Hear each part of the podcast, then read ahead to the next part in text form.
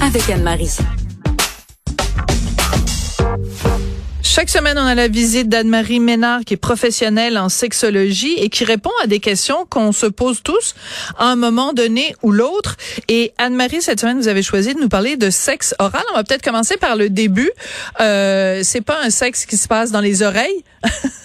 L'oralité, c'est autre chose. Alors, c'est quoi, en termes clairs et concis, le sexe oral? Le sexe oral, c'est une pratique qui vise à stimuler les organes génitaux de son ou de sa partenaire avec la bouche et non pas avec les oreilles, euh, la, langue, les lèvres ou la gorge. Et euh, c'est un de mes sujets préférés. Ah oui, pourquoi, Marie? Parce qu'il contribue à l'épanouissement sexuel des femmes. Et euh, il y a une citation que j'adore qui avait été euh, écrite par euh, Martin Page, qui disait que si les hommes étaient, si les femmes étaient moins pénétrées et que les hommes le seraient davantage, on s'en porterait mieux. Oh, ok. Donc à méditer. Donc les femmes moins pénétrées et les hommes plus pénétrés, tout le monde serait plus heureux. Donc euh, quand vous parlez de sexe oral, c'est est-ce que ça inclut aussi euh, euh, une fellation ou c'est autre chose? Oui, tout à fait. Donc, peu importe que ce soit la vulve ou les, le, pénis, ça peut être aussi un anulingus. Donc, fellation, cunilingus, anulingus, tout ça, ça rentre dans le sexe oral. OK, alors vous me voyez pas parce qu'on fait de la radio, mais euh, quand vous dites anulingus, j'ai quand même fait une petite grimace, c'est une réaction euh, naturelle. Donc c'est euh, le sexe oral sur l'anus, on est bien compris. Il faut quand même passer une petite débarbouillette là parce que Hein? Ben, c'est idéal. C'est idéal, c'est idéal parce que en plus, on se sauve pas des ITSS, donc les infections transmises sexuellement.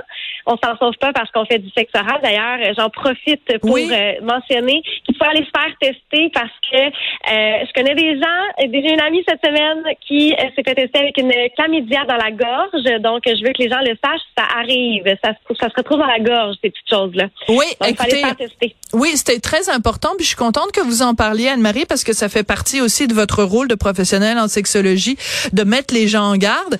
Et euh, à quelques reprises, j'ai fait des entrevues avec euh, Régent Thomas de la clinique L'Actuelle qui nous alertait justement à euh, des épidémies de chlamydia et qui disait justement ça. Euh, et ça s'applique bon à toutes les communautés. entre autres, lui, beaucoup de sa clientèle, c'est de la communauté LGBTQ. Mais oui, c'est pas parce que on, on oublie ça qu'une ETSS peut en effet se retrouver dans le fond de la gorge et ça doit pas être particulièrement sympathique. Euh, pourquoi est-ce que euh, il y a une réticence à parler de ça? Pourquoi est-ce qu'on en parle de façon un petit peu gênée, un petit peu en se mettant la main devant la bouche en disant hi hi hi, euh, on va parler de sexe oral aujourd'hui alors qu'on devrait être complètement décomplexé que c'est une pratique sexuelle comme une autre? Pourquoi il y a cette, cette espèce de gêne, Anne-Marie, on se le cachera pas? C'est vrai qu'il y a une gêne, il y a une espèce de tabou entourant le sexe oral, mais c'est environ 85% des hommes et des femmes qui le pratiquent. Ah oui?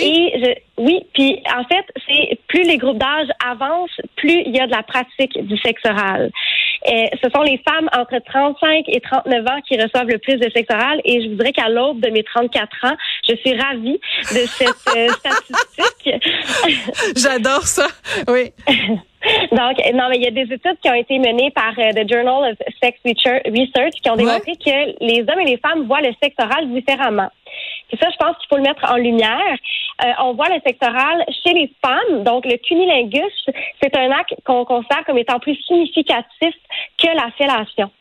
Ah oui, plus significatif dans le sens que quand un, un, homme le fait à une femme ou une femme à une femme, euh, c'est plus considéré comme un cadeau, mettons, que quand la femme le fait à l'homme ou qu'un homme le fait à un homme?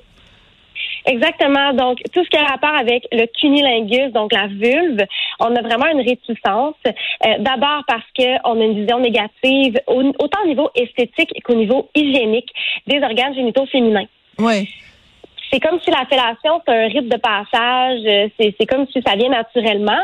Mais le cunilingus, c'est vraiment vu différemment. Il y a vraiment un gros tabou entourant justement cette pratique-là. Et euh, c'est que bon, il y a vraiment, on dépeint les organes génitaux féminins comme étant peut-être un peu plus euh, sales, malpropres que le pénis en réalité. Euh, dans les scripts sexuels qu'on voit dans la pornographie, il y a beaucoup plus de fellation, de pénétration qui peut y avoir de sexe oral pratiqué sur les femmes. Donc, toute une espèce d'amalgame de, de, de raisons qui font en sorte qu'on voit ça comme étant plus significatif. Ouais, mais quand vous disiez tout à l'heure que euh, plus on, on, progresse, plus euh, c'est courant. Donc pour les personnes plus âgées, ça arrive plus souvent que chez les gens plus jeunes. J'ai bien saisi, c'est où j'ai mal compris? Oui, exactement. Donc, euh, on remarque là, dans les différents groupes d'âge que plus on avance, plus on est enclin à offrir du sexe oral.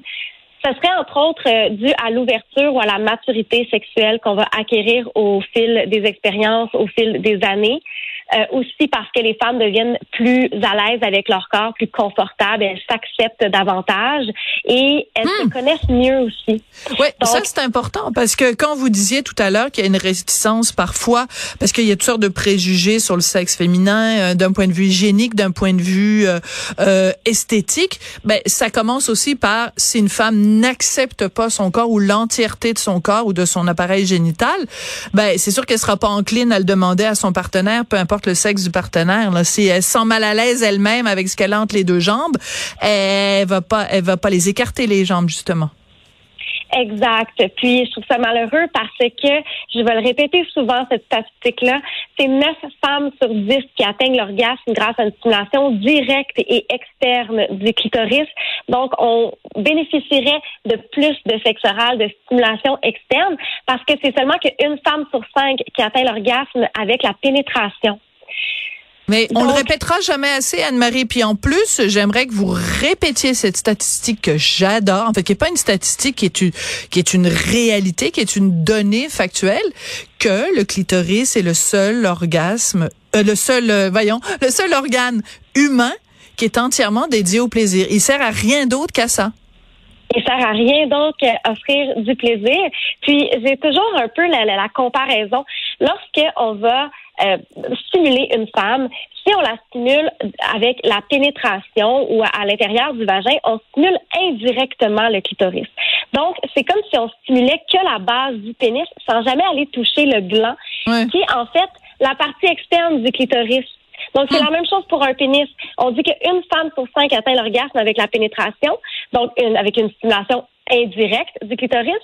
Donc, imaginez si on stimulait toujours la base du pénis sans jamais toucher le gland je suis certaine qu'on aurait les mêmes statistiques au niveau des hommes. Oui, donc c'est comme si euh, on, on, a euh, un repas devant nous, mais qu'on on mange juste l'entrée ou qu'on mange juste le dessert, alors qu'on a un buffet absolument extraordinaire euh, qui nous offre toute une panoplie de, de plaisirs possibles. En fait, on se prive, on se prive d'un plaisir, c'est dommage pour pour les deux ou pas des fois plus que deux personnes impliquées. Euh, ben écoutez, merci beaucoup Anne-Marie d'avoir euh, à, chaque fois qu'on se parle, vous contribuez euh, d'une certaine façon à, à, faire tomber les clichés, les tabous. Puis c'est fou quand même de se dire que euh, en 2023, il y a encore des, des, des sujets, alors qu'on pense que bon, la sexualité c'est quelque chose dont on parle de façon super libre, qu'on sait tout, qu'on on connaît les 22 000 positions du Kama Sutra.